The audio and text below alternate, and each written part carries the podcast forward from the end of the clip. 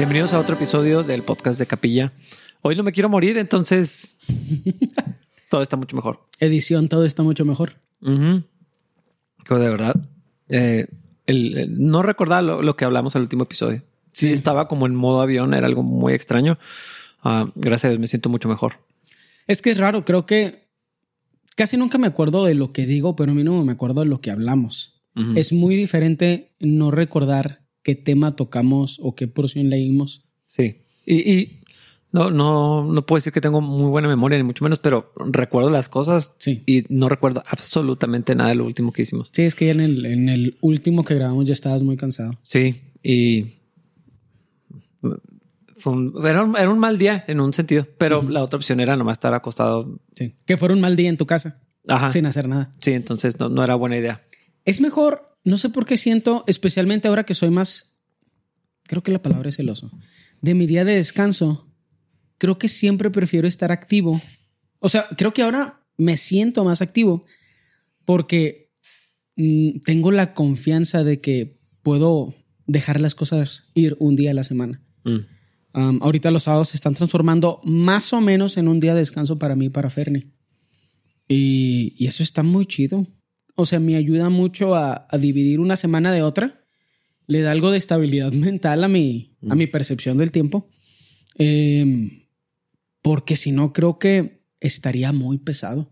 Es que, es- digo, ya hemos hablado de esto antes, pero es muy extraño la cultura que tenemos con respecto al descanso. Se ve mal socialmente. Y se ve bien que no puedas descansar. Es algo admirable. Así que andas bien ocupado, andas a gorro. O sea, es- ese es el estándar. Y de forma permanente, yo en mi vida, yo siento que nada más es mala administración. Es que eso, cuando es permanente, porque hay, hay tiempos, hay tiempo para todo. Sí. Y hay temporadas donde necesitas trabajar más. eh, o estás aprendiendo algo, no tienes otra opción. El, el- esfuerzo extra.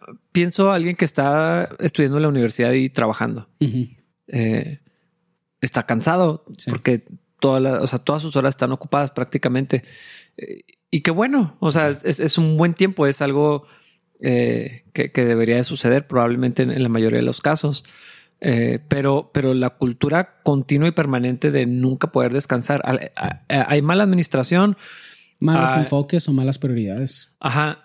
Eh, y, y creo que en, en muchos casos ya el, el trabajo y la ocupación es un ídolo, Ujú. si no es que es avaricia y Sí. que ya hablamos también de eso. Sí. O sea, hay, hay muchas opciones. Que, que también es difícil crear un blanco y negro porque yo es algo que yo siento ahorita. O sea, es una algo que pensé que era tan obvio. ¿Cuándo es avaricia? ¿Cuándo, ¿Cuándo un sí es avaricia? Es un tema con el que estoy batallando porque Sí. pensé que iba a ser más obvio de lo que es. Mm. En serio. O sea, estaba seguro que iba a ser mucho más obvio de lo que es ahorita.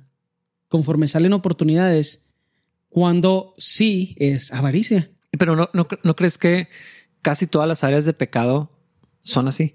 O sea, no, es, es muy raro cuando es blanco y negro, Sí. donde estás cruzando los límites, porque algo tan sano, tan bueno y tan divino como el trabajo, como la, la comida, como el descanso, se puede convertir potencialmente en, en algo pecaminoso. Totalmente. Entonces, Aunque creo que hay algunos donde se siente que es más obvio. O al menos yo sentía, o sea, de que yo decía, ah, pues la avaricia va a ser un problema que voy a poder notar con más facilidad. mm, O lo voy a notar desde más lejos.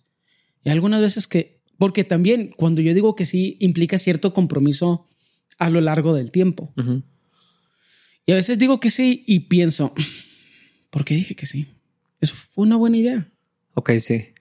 Porque es sí hoy, pero es sí dos o tres veces a la semana por seis a ocho meses. O sea, hay algo interesante en eso. Y creo que mi punto con todo esto, y creo que tu punto también con todo esto es, por eso es importante la constante guianza del Señor, porque hasta las decisiones más fáciles o que parecen más obvias no son tan fáciles de tomar cuando consideras el resto de tu des- desarrollo como un humano que es cristiano, que quiere seguir a Cristo, que quiere hacer su voluntad. Se me hace muy raro ahorita tener que considerar y hasta orar, la neta, para ver si agarro una clase nueva o no. Ok, sí. O sea, creo que la mayoría de la gente diría, pues es trabajo, agárralo. Ajá. Y así yo pensaba hasta hace no mucho tiempo y ahora realmente lo medito en el Señor, así de que, porque sí. Y ya de repente pues salen otras cosas que hemos estado platicando, abrir oportunidades, crear algún esquema donde alguien puede integrarse, pero eh, es casi todas las cosas que no ponemos en las manos del Señor se descomponen. Y creo que ya cada vez estoy menos dispuesto a dejar que eso pase en mi vida. Sí, es muy interesante. una semana de vacaciones del trabajo, por ejemplo, que en tu caso es probablemente muy distinto que eso, ¿no? Pero en un esquema uh, estándar de, trabajo, pues te asignan una semana y se te puede convertir en nada. Se te puede hacer una semana de desperdicio. Sí. Como puede ser una semana donde tenías que descansar sí. y no hiciste nada de descanso. Uh, sí, puede ser una semana donde te pones a remodelar tu casa y eso no fue lo que debiste haber hecho. Sí. Y, e, entonces. una semana de pelearte con tu esposa. También. Pero eso es lo extraño y eso es lo ¿Cuál es la palabra? Es que ahí podemos ver que la condición del hombre tiene la capacidad de destruir lo que sea. Arruinar todo. Ajá. O sea, el pecado, estoy hablando del pecado en todos nosotros. Podemos echar a perder algo glorioso, algo fregón, algo dado por Dios y, esa es la, la, constante. O sea, las cosas se vuelven ídolos, la gente se vuelve ídolos, las relaciones se vuelven ídolos, las actividades se vuelven ídolos y no nos damos cuenta cuando transicionamos de disfrutar una bendición de Dios y de pronto la bendición de Dios se, convirtió en la, en la, prioridad y el Señor tomó otro lugar y no lo tomamos en cuenta y, de pronto el pecado de nosotros creció y... Que es extraño porque hasta el servicio se vuelve un ídolo. Sí. La platicaba con alguien hace mucho acerca de la alabanza y me decía que una recomendación que él muy seguido tenía que dar es no dejes que la alabanza se vuelva tu ídolo. Mm. Y es extraño porque pues piensas, pues siempre alabo a Dios, pero no es cierto. O sea, podemos dejar que nuestro corazón crezca algo donde Dios no es el que recibe la gloria. Y o somos nosotros o es el rol o es la responsabilidad o es el lugar que eso te da en la comunidad y la alabanza se vuelve tu ídolo y ya no alabas a Dios, solo parece que alabas a Dios. Sí, yo, yo veo eso muy fácil en el pastorado. Mm. O sea, se convierte en tu identidad rapidísimo. Claro. Eh, pero yo, yo, creo que cualquier otra cosa, ¿no? Tu, tu, tu puesto laboral, tu... Tu ingreso, tu, negocio, tu, tu, nivel socioeconómico. También. Pero ese es el detalle. Creo que en el pastorado se siente menos, mucho más lejano y mucho más obvio en la alabanza. O sea, creo que en las posiciones, entre comillas, cristianas, porque así las hemos denominado los cristianos, o los humanos, no sé. Consideramos que eso no es tan factible porque asumimos que esas posiciones y tal vez esa gente están exentas o exentos de, de lidiar con estas dificultades. Entonces vemos a un CEO y decimos, mm, avaricia. Y a veces no vemos a un pastor y decimos, mm, avaricia. Ajá, a menos de que ya esté en el extremo. De... Pero si me explico, necesitamos ser dependientes de Dios. Vamos a estudiar hoy un tema muy interesante no sé si tan complejo o tan controversial como, es, como el que estudiamos la semana pasada, pero los hijos y los padres. Y ahorita estábamos platicando de situaciones donde papás empujan, obligan, manipulan, enseñan a sus hijos a hacer cosas cristianas sin que los niños tengan el entendimiento de hacerlas. Y si segmentas y divides todo lo que está sucediendo, ninguna de esas cosas está mal. Nosotros de alguna forma llevamos cosas que son buenas a un lugar malo, porque pues los hijos no son malos. La oración no es mala, la enseñanza de la palabra no es mala. que tu hijo ame al Señor definitivamente no es malo, que te obedezca no es malo, pero juntas todo eso y pones a un niño predicador o pasas a una niña de siete años que muy apenas sabe hablar para que ore enfrente de todos. Y hay algo ahí que es idolatría.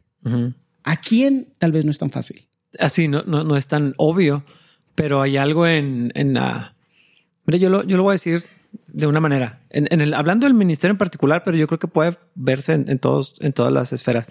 Ah, una vez en una reunión de pastores a nivel grande, ah, el mensaje, la predicación se trató de la gloria que tenemos los pastores. Mm. Ese era el punto. Y era un. La gloria que tenemos los pastores. Sí, y era un pasaje totalmente fuera de contexto en Hebreos, donde está hablando de Aarón y Jesucristo. Y el sacerdocio y cosas así. Y la idea giraba alrededor de nosotros, la gloria de ser pastores, tenemos que enseñarle a nuestros hijos que la familia pastoral tiene una posición de gloria.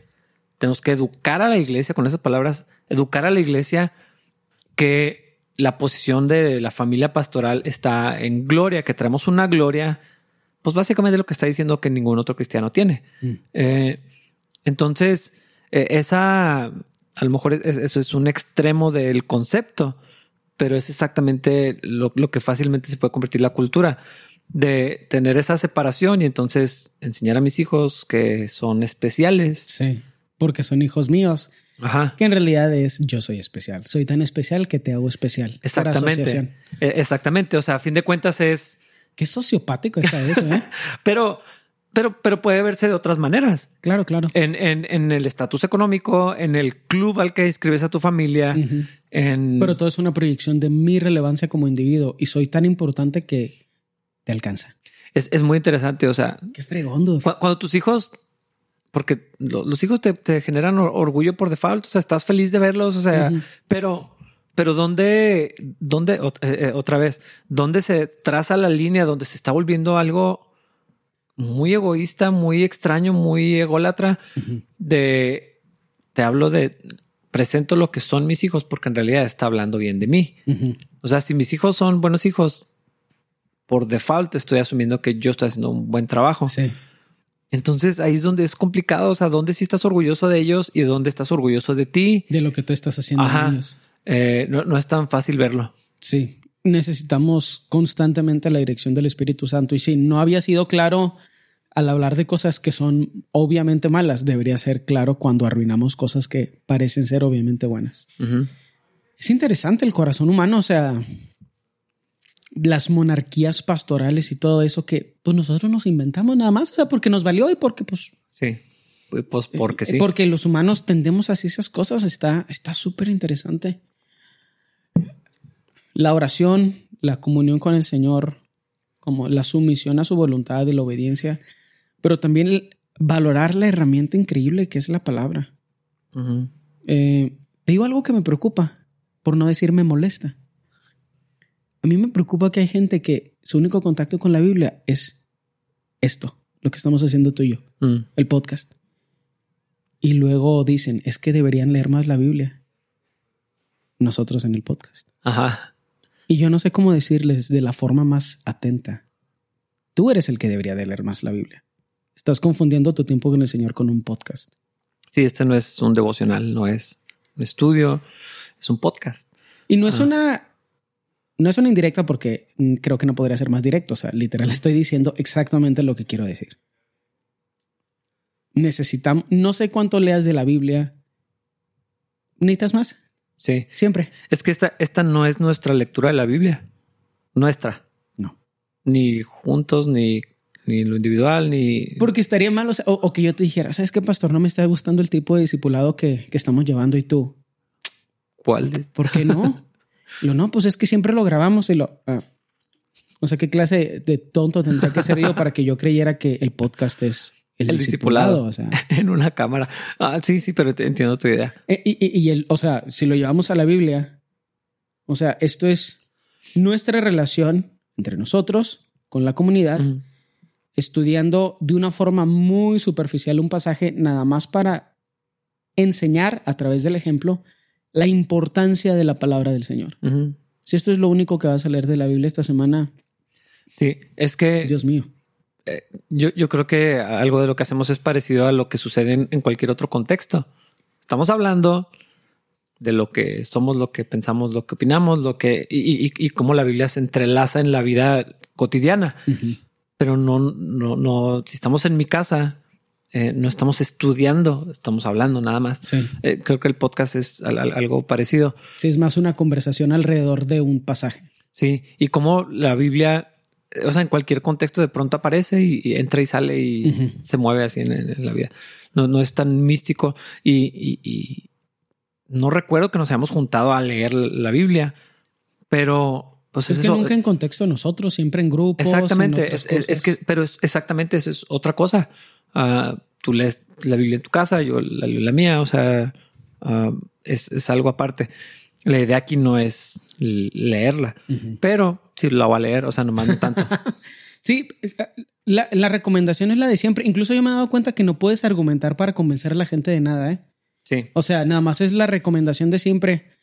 Si buenos argumentos convencieran a la gente, Pablo diría que los buenos argumentos convencen a la gente, pero el mismo Pablo dice que no sucede así. Yo es algo que estoy experimentando en la alabanza. No hay nada que le pueda decir a la gente para que alabe al Señor. Es muy extraño. Sí. Los puedo animar, pero no, o sea, pues el Espíritu Santo hace eso. El Señor Jesucristo dijo que ni aunque revivieran los muertos, los iban a convencer. Sí, sí, sí, sí. Entonces, no, Es la parábola de Lázaro y el hombre rico. Sí. Lázaro. Sí. Lázaro, interesante. Lázaro, el, mendigo. Ah. Eh, en mi mente cambié el acento. Eh, es que estuve a punto de decirlo así. Lázaro el mendigo lean la Biblia. No sé, no sé. No sé si es porque estamos pasando, mi esposo y yo, por una temporada así bien particular, que cada vez se siente mejor, ¿eh? O sea, no se siente trágica. Mm. Algunos días se siente trágica. Casi nunca se siente trágica. Y el poder de la palabra, o sea. Sí. Ahora, la solución a, la, a todos los problemas de la vida no es nada más léala, porque. bueno, sí. Sería simplista. O sea, sí necesitamos leer la palabra, pero también necesitamos la comunidad, necesitamos la enseñanza Buscar la eh, llenura del Espíritu Santo real, no en los servicios, no en las emociones. Sí, eh, necesitamos la convivencia, necesitamos la exhortación, el compañerismo. La comunicación, la fíjate, Fíjate que creo que la, los cristianos minimizamos la importancia de tener amigos cristianos. Mm. Eh, o sea, como que me junto con los de la iglesia, pero mi círculo es otro. Y pasa particularmente en, ciertas edades, pero, pero lo, veo en todos los, sentidos. No hay cercanía con nadie. Sí. Y... Pero es que no crees que eso también es una falta de entendimiento de la Biblia. Es que, o sea, no quiero, no quiero martillar mi punto, pero es casi todos los, problemas de los cristianos se solucionan aspirando a ser más como Cristo y viviendo eso.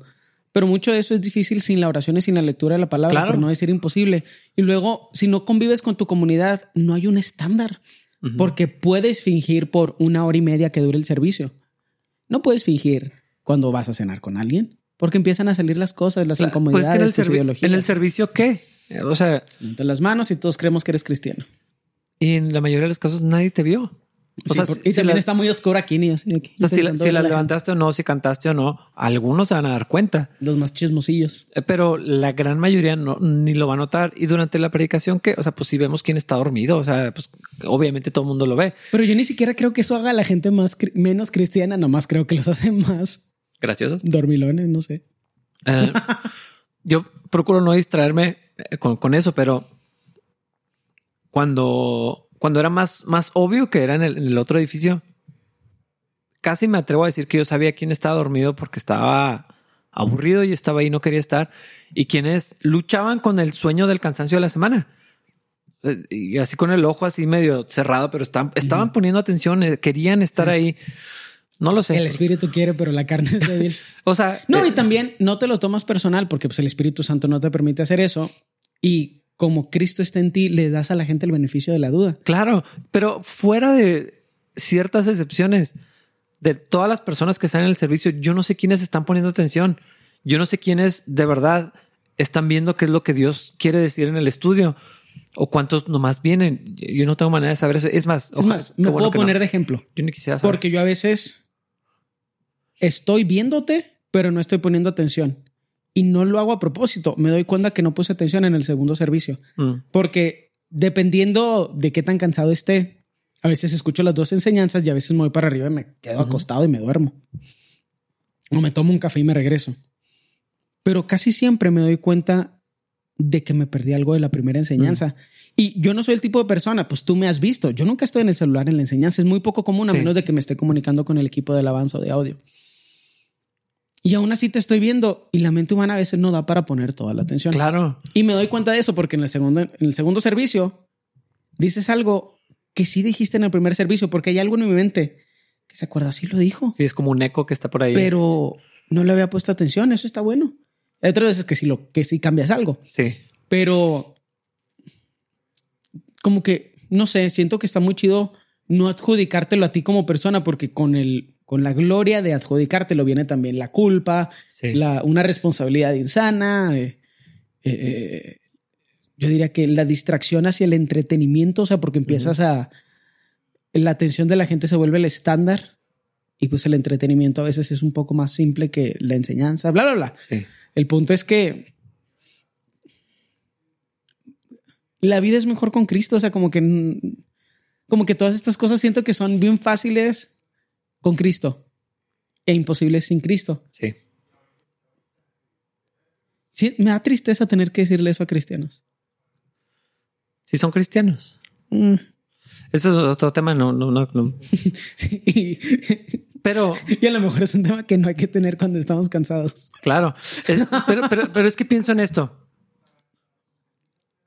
Un, un amigo mío que es pastor está sufriendo bastante porque hay gente que no regresó y todo esto. Mm. Yo me lo traigo al contexto de capilla y sé que hay gente que no ha regresado, sé que hay gente que no le interesa regresar. Algunos se enfriaron, otros se fueron a otras iglesias, otros no se han ido, pero no vienen. O sea, me, me duele en el sentido bíblico. O sea, somos un cuerpo, entonces si una Sí. parte está mal, nos afecta, pero realmente no me quita el sueño. Sí, te duele, pero no te ofende. No Sí. te lo tomas personal. Eh, ándale, eso es que. No, es que es bien difícil la nomenclatura de eso, Sí, porque es- este- pero sí te entiendo. porque sí es algo que no me es indiferente, Ajá. pero puedo seguir viviendo. Y cuando me acuerdo de personas, pues oro por ellos. Pero bueno, regresando al caso de, de- de mi amigo, ah, y está tan, o sea, creo que eh, a veces cuando veo su sufrimiento me preocupa, porque tal vez algunos no van a volver. Sí, Tal vez algunos de los que pensaba que eran cristianos no, no son. sí. Y Dios tenga misericordia o tal vez se apartaron, no, no lo sé. Pero pues es otra variable. Sí. Sí, no te lo debes tomar personal. Sí, sobre, sobre todo eso. eh, eh, yo, yo espero que Dios traiga a los que tienen que traer. Ah, creo que la Biblia enseña, el Señor va a agregar a los que han de ser salvos, pero está hablando de los que son salvos, ¿no? Pero pienso también en, ah, en el pastor Chuck. De las cosas que he leído de él, eh, muchas no estoy de acuerdo, muchas otras sí, pero una, una que me gustó es donde a él le reclamaban, ¿por qué nunca me llamó? No he ido a la iglesia en tres meses y usted no me ha llamado. Y lo, "Mm, no soy el Espíritu Santo. Sí, o, o literal. ¿Quién eres? Solo soy un humano. O sea, discúlpame por no acordarme de tu cara, no acordarme de que existes. Nada más soy un humano. Y otro pastor que no, no voy a decir su nombre porque no lo quiero exponer, pero él a veces a propósito no lo hacía. A propósito, y me lo, me lo platicó, dejaba a veces algo que podía ir o, o- no era porque no podía, simplemente de pronto no lo hacía. Y no sé si en eso era la dirección del Espíritu Santo, probablemente sí, porque sí, sí creo que es una persona que tiene temor al Señor y todo esto. Y a veces le fallaba a la gente en, en algunos sentidos A propósito. a propósito. Y cuando le llegaban a reclamar, decían, "Mm, por-". ahí, ahí es donde tenía la oportunidad de ministrarlos, porque era, estás dependiendo de mí, Sí. o sea, Y venían de pechito sí, exactamente. O sea, recibir el batazo. ¿dónde está el Espíritu Santo? Eh, y pienso lo mismo del pastor Choc. O sea, si en seis meses y lo sabes y has estado esperando mi llamada y no vienes a propósito y tú estás, Y cada estás semana ofendido. que no te llamo te enojas más. Eh, es obvio que el problema no es que se me olvidó llamarte, o sea, pero bueno. Son- Eso y lo de las, perdón, ya te voy a dejar leer. pero el de las cabras y las ovejas, dude. ¿Quién es el que va a separar? Porque yo no sé si yo sé distinguir entre una cabra y una oveja en el mundo real de la de las granjas. Mm. O sea, si me enseñas dos animales, es más, si me enseñas un perro, una cabra y una oveja, a lo mejor no sé ni cuál es el perro. si lo- los tres son del mismo color, ya valió queso. Así de que no, no sé cuál es cuál. Trigo y cizaña. Ajá. Pero ¿Quién es el que separa? exactamente. ¿Y cuál es nuestro trabajo? O sea, Recoger, trabajar, pastorear y ya que el mero mero sea el que haga el jale. exactamente. Qué bueno que no es mi trabajo tener que hacer esa distinción. O sea, no me corresponde, no me interesa hacer esa distinción. Ah, No es que no te interese la gente, para que nadie Exactamente. se ofenda. Sí, sí, sí. Eh, y, o sea, de verdad, no hay tanto que una persona, y no estoy hablando de mí como mis limitaciones, sino un humano, no hay tanto que pueda hacer. O sea, nomás tenemos todos 24 horas, nomás tenemos ciertas capacidades. But, eh, el- hay un estudio que dice que no podemos pensar en más de 200 personas. Y, o sea, literal, en cosas de nuestra vida cotidiana ya se nos fueron como 85, 86. Pues sí, en tu círculo inmediato. Qué interesante, ¿no? Sí. Necesitamos al Señor Voy a leer este. y la palabra. Lean la Biblia. Capítulo 6, hijos, obedezcan a sus padres porque ustedes pertenecen al Señor. Pues esto es lo correcto. Honra a tu padre y a tu madre. Este es el primer mandamiento que contiene una promesa. Si honras a tu padre y a tu madre, te irá bien y tendrás una larga vida en la tierra. Padres, no hagan enojar a sus hijos con la forma en que los tratan. Más bien, críenlos con la disciplina e instrucción que proviene del Señor. Pasajes como este sí me confrontan, me enseñan, pero se me hacen así una delicia que no vienen 35 consejos para padres. Sí. O sea, lo, mismo cuando, y probablemente lo dije, no lo recuerdo, cuando habla del matrimonio también siempre digo algo parecido. No viene las 500 cosas que una esposa debería hacer y, todas las maneras en que los hombres pueden fallar. Vienen bien poquitas instrucciones. Aquí es muy conciso y mega abundante. O sea, está así como compacto. Es que el problema, a mí me encanta cómo lo ilustra aquí, porque yo no soy tan blanco y negro como la gente cree que soy. Y la Biblia no es tan escala de grises como la gente cree que es. El detalle es que no se considera, no se analiza desde la perspectiva correcta, creo yo. Porque casi siempre, cuando no estamos en el espíritu, analizamos las cosas en función de actividad, mm. en vez de función de identidad. Y para mí esto es un recordatorio de eso y es una confirmación de todo lo que decimos todo el tiempo. El problema no es lo que haces, el problema es quién eres. Y ya estoy escuchando así pero también el pecado, Dios. por favor, por favor, dudo. O sea, sí, sí. No estamos hablando de licencia para pecar, estamos hablándole a creyentes. No necesitamos el paréntesis de, pero el pecado, sí, yo, sé. Pero nuestro problema con nuestro creador no es lo que hacemos, es quiénes somos. Sí. Y esto es eso. ¿Por qué deberían obedecer los hijos a sus padres? Para que les dejen herencia. No, no es lo que dice para que aprendan a ser socializados de una forma más efectiva y entiendan procesos y roles de autoridad. No, no es lo que dice tampoco. Para que tus padres no te agarren a golpes como muchos padres hacen con sus hijos y no experimentes violencia familiar. No, tampoco es lo que dice. Los hijos deberían respetar a sus padres por quienes son en el Señor. Entonces, la idea de que el enfoque está en lo que hacemos en vez de quienes somos ilustra que no entendemos la gracia que recibimos de parte del Señor. El problema no es lo que haces, el problema es quién eres. Quién eres, obviamente, tiene un impacto en lo que haces. Duh. Pero el enfoque no es, el problema no es el pecado, el problema eres tú como individuo. Y tú como individuo sin Cristo no tiene otra opción más que vivir en pecado. No tiene otra opción más que faltarle el respeto a sus papás y creer que eres mejor que ellos y creer que están anticuados y todas esas cosas.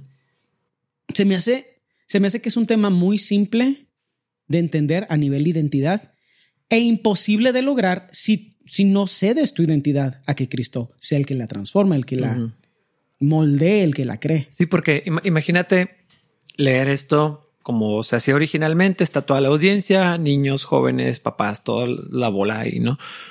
Y lo primero que un papá piensa es, mira, es como que la palabra de Dios le está hablando a él. Lee lo que te toca a ti como papá. Pero, pero es, eso, es, eso está hablando a los hijos que reciben la palabra de Dios, que están en Cristo. Ah, en mi caso, como, como hijo, tengo que recibir esa instrucción, porque todavía tengo a mi papá. Tengo. En un sentido, existe mi papá. Pero y luego tengo la otra instrucción como papá. Entonces, o sea, a, leer esto y se lo tengo que enseñar a mis hijos. O sea, mira lo que dice la Biblia para que tú lo, lo, lo, escuches y todo, pero no es mi trabajo diferir siempre el, mensaje. O sea, tengo que ver lo que Dios me quiere hablar a mí. Y lo que la continuación de, de este pasaje me da trabajo para toda la vida. Sí. O sea, no me la acabo y ha sido muy interesante cómo Dios me ha ido revelando áreas y, ay Dios, perdón. O sea, como, papá ah, y como hijo también. Eh, es, mucho trabajo hacer esto que, está diciendo aquí. Sí.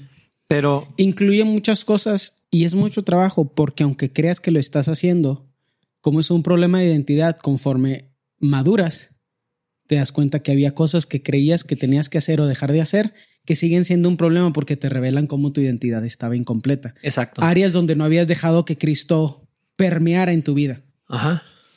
Está interesante, dude. la Está, neta. está muy chido porque mira, algo que he escuchado de muchos hombres, probablemente de mujeres también, pero estoy hablando de, de- lo, lo he escuchado mayormente en hombres, es que no tuve un ejemplo.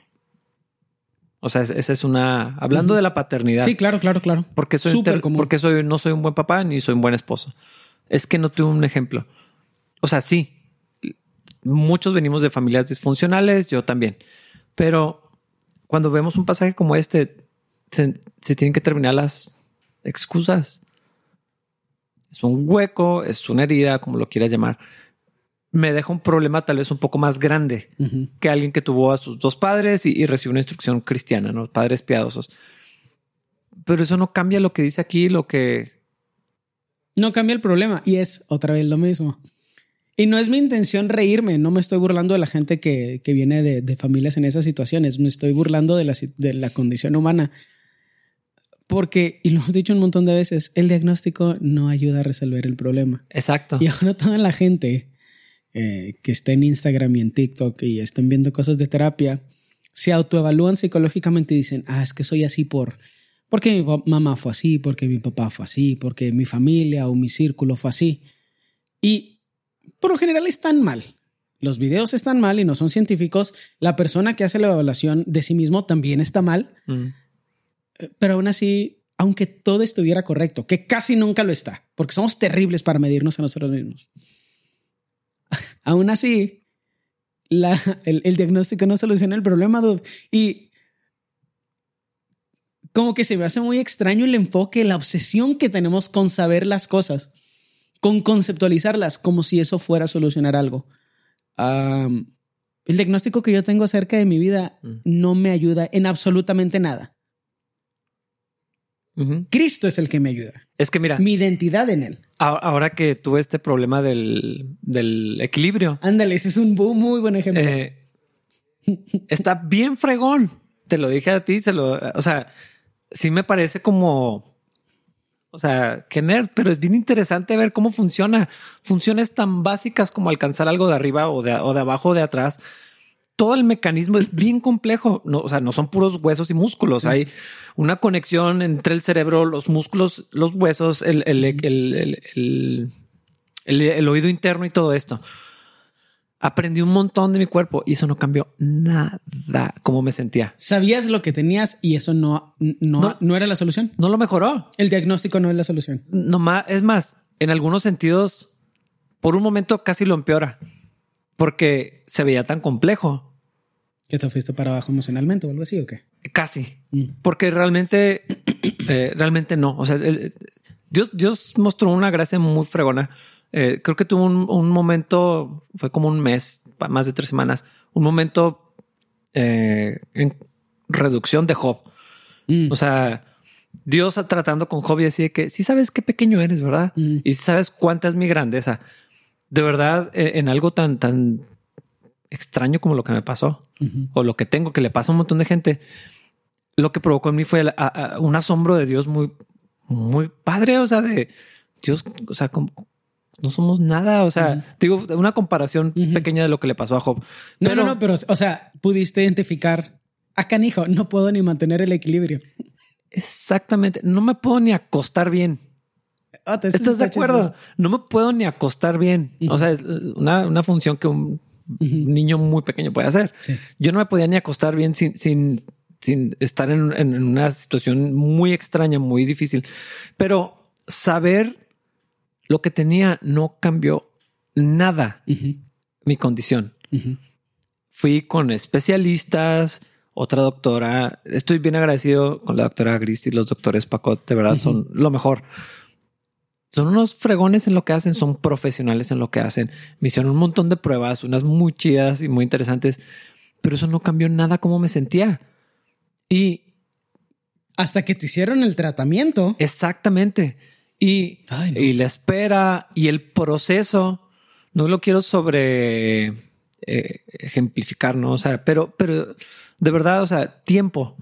descanso, confianza. O sea, mucho era necesitas relajarte. Eh, o sea, eso era la verdad. O sea, necesitas descansar ah, y, descansar no era estar acostado. Simplemente necesitas pararte y Dios trató conmigo en eso también. Pero temas de fe y cosas así. Sí, sí, estuvo, estuvo muy chido. Es que ese es bueno, Pero si, si, trasladamos esto a, las condiciones eh, emocionales y, químicas y todo esto, saber más y encontrar culpables y asignar responsabilidades no cambia nada la, condición. Y en muchos casos, aquí sí lo puedo decir con toda la, certeza, en muchos casos lo empeora. Casi siempre lo empeora. porque te da herramientas para tratar mal a la gente que te sí, trató mal. Eh, se siente como un permiso y tengo, tengo hasta, tengo hasta evidencias claro. físicas de, mira, nada de lo que hice era mi responsabilidad porque tengo esto. Te perdono tus tonterías. Eh, o sea, no saber más lo que nos pasó, que nos evalúen y desempacar todo lo que traemos allá adentro no cambia nada eh, por sí mismo. Y a veces ni, es necesario tampoco. Yo en mi experiencia creamos una relación en serie de cómo el conocimiento trae un, un, ah, resultado positivo porque estamos en Cristo. Pero que yo que tengo experiencia fuera mm. Con personas, o sea, hablando del mundo de la psicología, eh, son procesos que son paralelos y nosotros les adjudicamos serialidad, por así mm. llamarlo, o sea, de que consecuencialidad o causalidad y consecuencialidad. Porque somos, porque estamos en Cristo, pero no entendemos y no valoramos y no agradecemos el poder tan increíble de lo que Dios hace en nosotros. Entonces creemos que parte del diagnóstico es lo que nos hace enteros otra vez. Y, creo que lo puedo, lo puedo segmentar especialmente utilizando este pasaje, eh, utilizando el ejemplo de, de, lo que tienen que hacer los hijos hacia los padres, porque si hablamos de la obediencia y el respeto y el trato que debe tener un hijo hacia un padre en una relación que consideramos sana, tenemos que desglosar cosas que no suceden naturalmente, porque la obediencia puede darse de una forma que se ve obvia, pero las cosas más complejas como la gratitud, la admiración y el respeto, que no son tan medibles, ¿cómo se logra eso? Si lo segmentamos en actividades que, los hijos tienen que hacer con sus papás, si, si lo segmentas en actividades, tiene que haber un estándar para decir que se hizo o no se hizo. ¿Cómo se va a determinar ese estándar? ¿Cómo determino si mi hijo es un ingrato? O si es obediente o desobediente, o si me respeta o no. ¿Lo que dice enfrente de mí o lo que dice a mis espaldas? Porque la obediencia la puedes forzar y la puedes coercionar, la puedes. O sea, tendrías que preguntarte su obediencia. Exactamente, con un palo en la mano puedes hacer que tu hijo te obedezca, pero, pero no, no hay nada que pase en el carácter del niño si es así, si es por temor, si es. ¿Cómo mides la gratitud? Eh, eh, exactamente, eh, ahí ya es bien complejo la formación del carácter en los hijos, que esto es lo que está muy padre porque la Biblia nos dice cómo, o sea, tanto como está en nosotros, cómo podemos ayudar a formar el carácter en nuestros hijos. Y ahí está la disciplina y la instrucción del Señor. No solamente la disciplina ah, académica o física ah, y, y, disciplina, no estoy hablando meramente de la corrección, que también tiene que ser parte de esto, pero si no hay instrucción del Señor, si no está la guianza del Espíritu Santo, si no está eh, la identidad del Padre en Cristo, no, no, va a funcionar. Sí. Eh, y aún así estamos a la misericordia del Señor, ¿no? El, resultado final lo vamos a ver en muchos años más adelante y Dios tenga misericordia de nuestros hijos.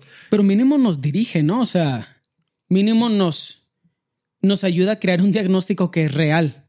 O sea, a lo mejor a crear crear expectativas que son congruentes con el mundo real, con lo que sabemos de la naturaleza humana, y no le pedimos a la gente que actúe como si tuviera una naturaleza divina sin tenerla. Mi punto no es si tu hijo no es cristiano, no te debería respetar, pero hay ciertas limitaciones de la o sea, que son provocadas por la ingratitud humana, que los hijos realmente no entienden lo malos que son con sus padres, hasta que ellos tienen hijos y esos hijos los tratan mal a ellos. O sea, ahí es donde algo sobrenatural y que no tiene que verse nada más en la situación terrible cuando pagas las consecuencias de tus actos y tu... Mejor no decir eso. Eh, empiezas a ver de manera sobrenatural formas en las que puedes conciliar tu relación con tu familia. Claro. Yo lo veo en mí, lo veo en otras personas que pues en mi caso, yo entiendo algunas cosas de psicología, pues porque en teoría eso es lo que estudié. Y no me ayudó en nada a saber lo que estaba pasando. Y tengo la certeza que realmente no le ayuda a nadie de una forma permanente. Hacemos cambios, hacemos proyecciones, hacemos traslados emocionales. Hay un montón de cosas que hacemos los humanos, pero solucionar el problema no es lo que nosotros podemos hacer. Al menos no de una forma que sea real. Podemos platicar al respecto. Eh, en privado soy mucho más duro de lo que estoy siendo ahorita y ahorita estoy, soy siendo considerablemente duro.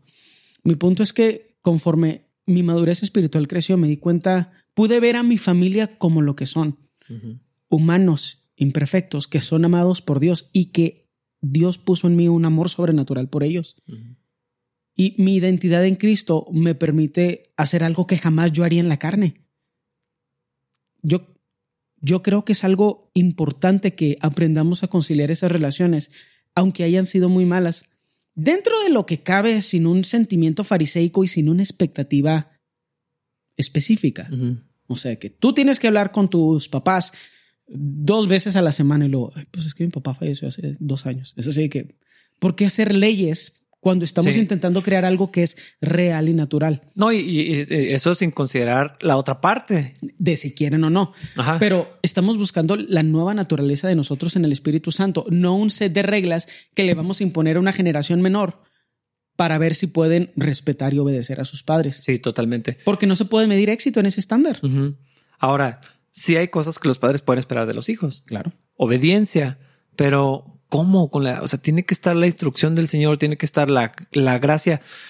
Fíjate que eso, eso ha sido complejo para, para mí vivir.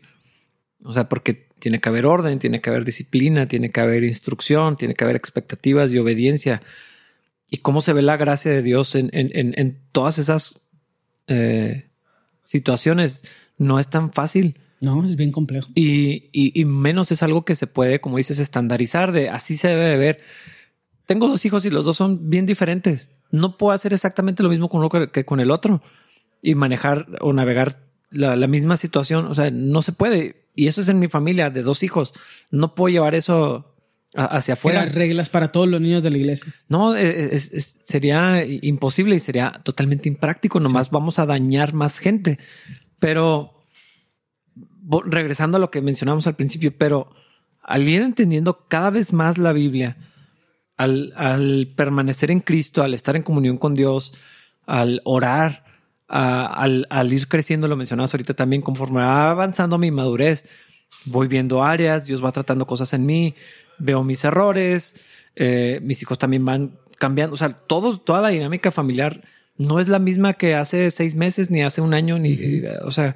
Y si Dios está en el centro, el centro cambia para bien. Sí, y, todos vamos siendo modificados y todos nos vamos ajustando y, pero eso es algo que no puedes pasarle simplemente a alguien. La otra persona tiene que buscar de Dios, la otra persona tiene que encontrar en la Biblia y en Cristo su, identidad. Por, eso mencionaba eso de, es que nunca tuve, yo, tampoco. ¿Y qué vamos a hacer con eso? O sea, ¿va a ser mi excusa y va a ser mi arma en contra de mis hijos? La barra está muy baja. No, puedes construir una familia en base a lo que no quieres. o sea, imagínate, para mí sería bastante fácil, no abandones a tu familia y ya soy mejor que mi papá. Qué mediocridad sería la mía nomás no ser como mi papá en cuanto a la relación con, con nosotros. No estoy hablando de su carácter, sino los hechos.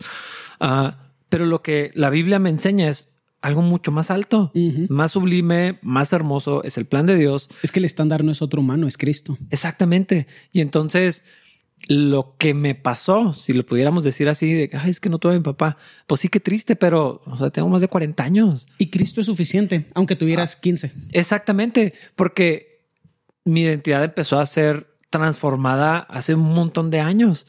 Y entonces esa ausencia real, o sea, no me define en lo que soy. Y entonces puedo ser el papá que Dios quiere que sea, porque estoy en Cristo, por el poder de la palabra de Dios, por el poder del Espíritu Santo.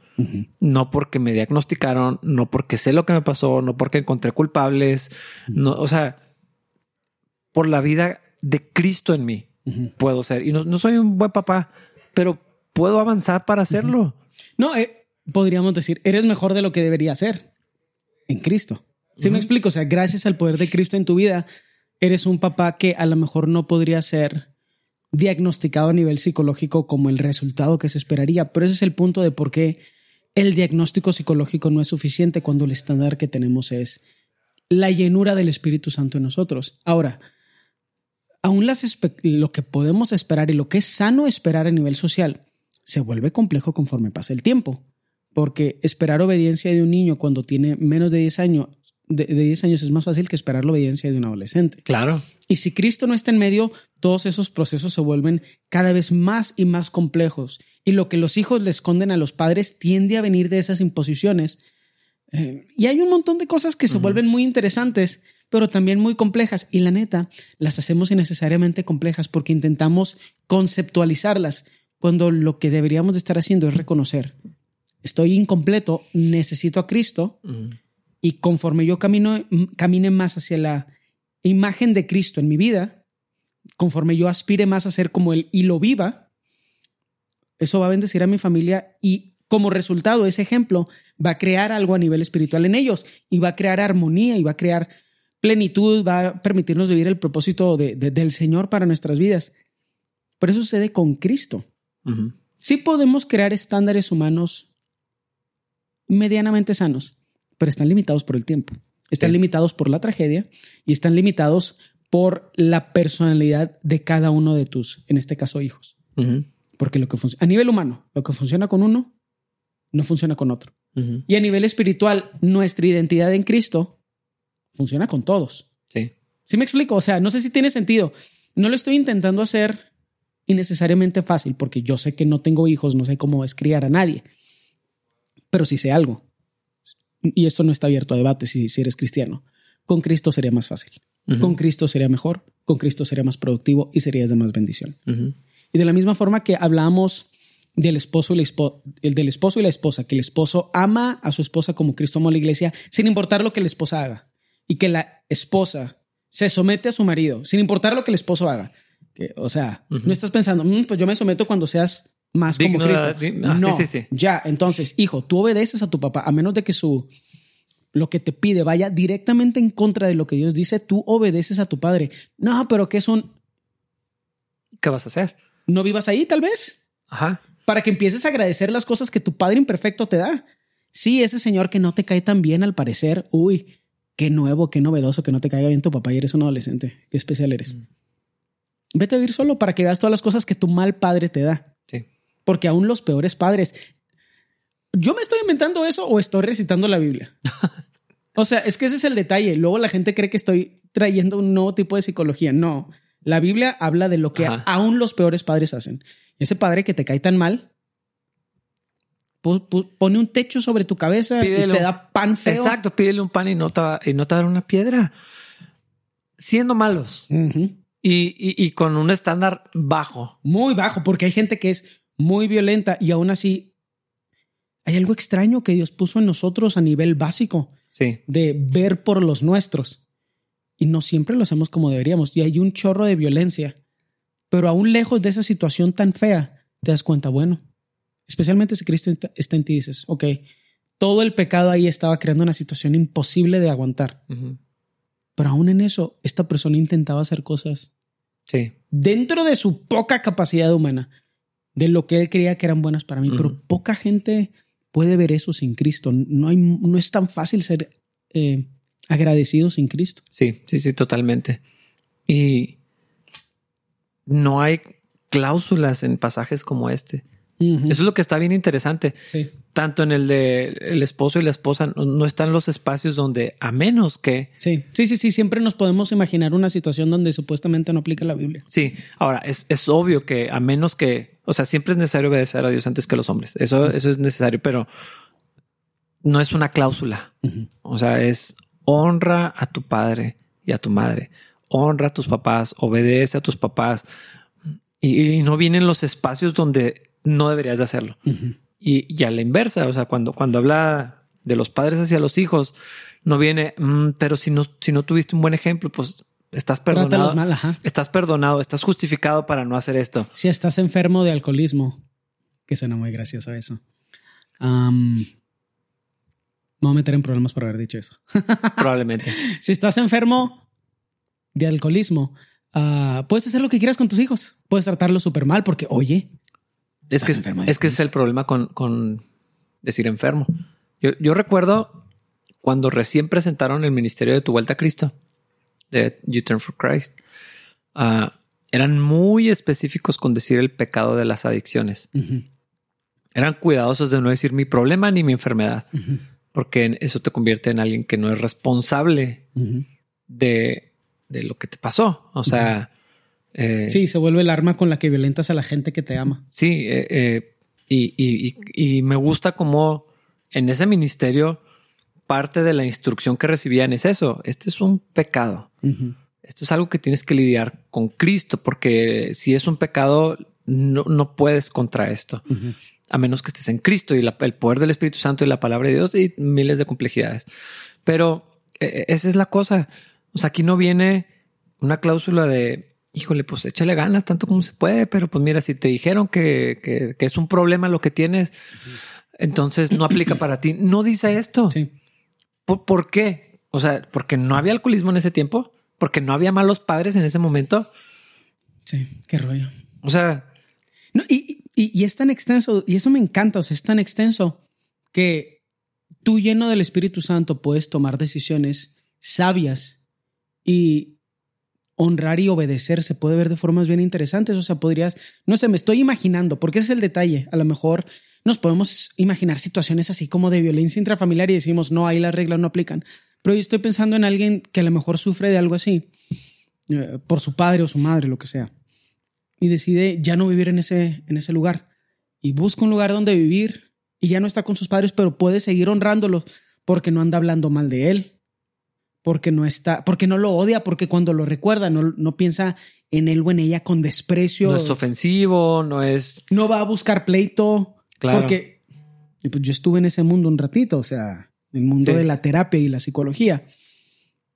Hijos buscando a sus padres cuando se sentían fuertes para ahora sí vamos a agarrarnos. Es de que eso no es honrar a tu padre, es hacer lo que tu padre hizo y como se lo, ahora que tienes la fuerza, se lo vas a hacer a tu padre, con dos o tres copitas se lo vas a hacer a tu hijo también. Entonces, eres lo que odias. Eres lo que odias, eres tu papá. Felicidades.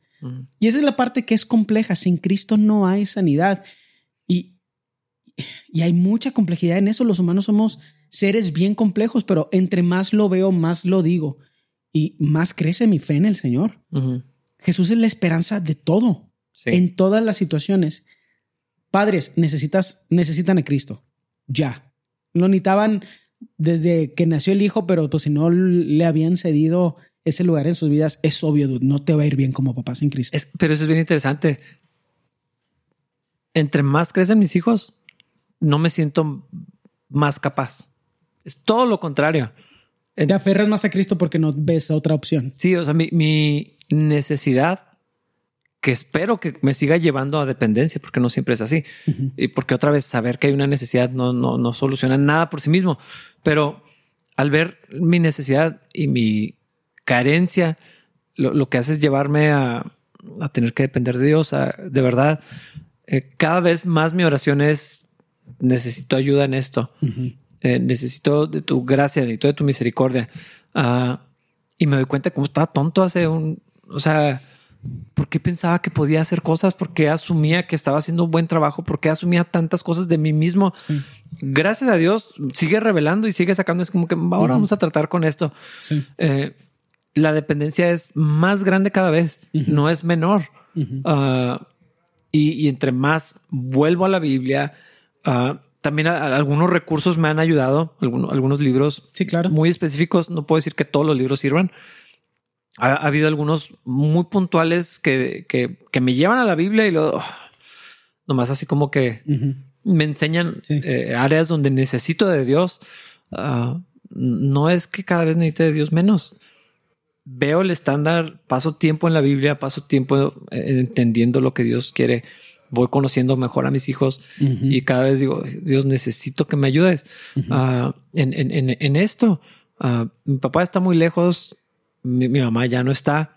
Este, el tiempo que, que la, que la tuve aquí, me esforcé por, por honrar a, mi mamá y, tener atención con ella, pero pues ya es, ya es otra mi, situación.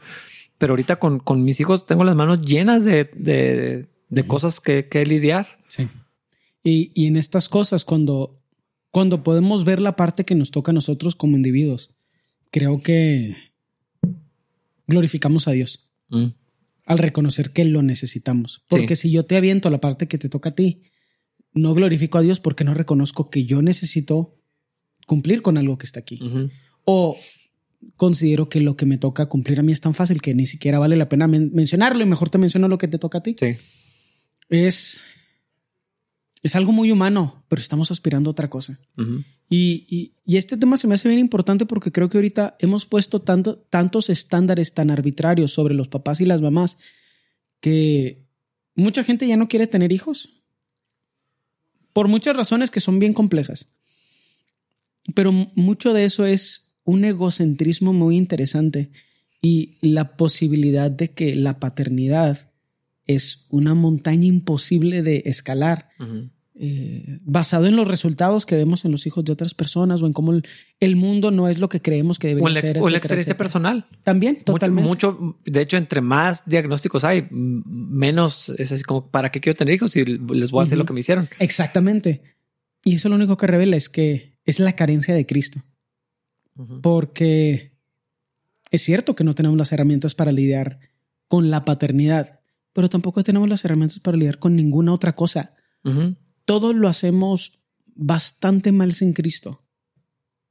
Porque nuestra mente no da para ver todas las cosas que nuestro Señor y nuestro Creador ve. Sí, sí Entonces, lo que hacemos, sin importar lo que sea, aunque creas que no esté relacionado con tu vida y tu relación con Dios, está relacionada y lo estarías haciendo mejor si Cristo fuera rey sobre tu vida. sin importar lo que estés haciendo, que es extraño. y, y, siento que es un tema complejo porque creo que a veces cuando tomamos esta perspectiva se siente muy anticientífico. Y en serio, podemos platicar un chorro de las cosas que suceden, o sea, a nivel análisis terapéutico, de lo que ha, de, cómo hemos progresado en el entendimiento de la mente. Y lo único que pasa es que decimos, ah, la Biblia tiene razón hace un chorro. Ah, la Biblia tiene razón hace un chorro. Seguimos viendo eso. Y hay tantas cosas no científicas que 30, 40, 50 años después se dice, no, este experimento no es replicable, ¿por qué estás haciendo eso? Que dejamos que entre en nuestra vida todos esos estándares superhumanos que luego también nos siento que los papás se sienten constantemente en fracaso. Sí. De que no, pues es que mi hijo se tardó un mes más en caminar y pues por eso soy un mal padre si no estuviera. Y es raro, o sea, la verdad le pasa más a las mamás, que a mí eso es algo que me preocupa ahorita mucho. Veo muchas mamás y digo, qué gacho que el estándar de Instagram, o sea, el estándar para las mujeres de tienes que ser preciosa y perfecta, es constante porque se lo creen. y yo llegué, a pensar, bueno, como quieras la maternidad lo hace un poquito más fácil. No, lo hace peor. Porque también tienes que ser la mamá más perfecta.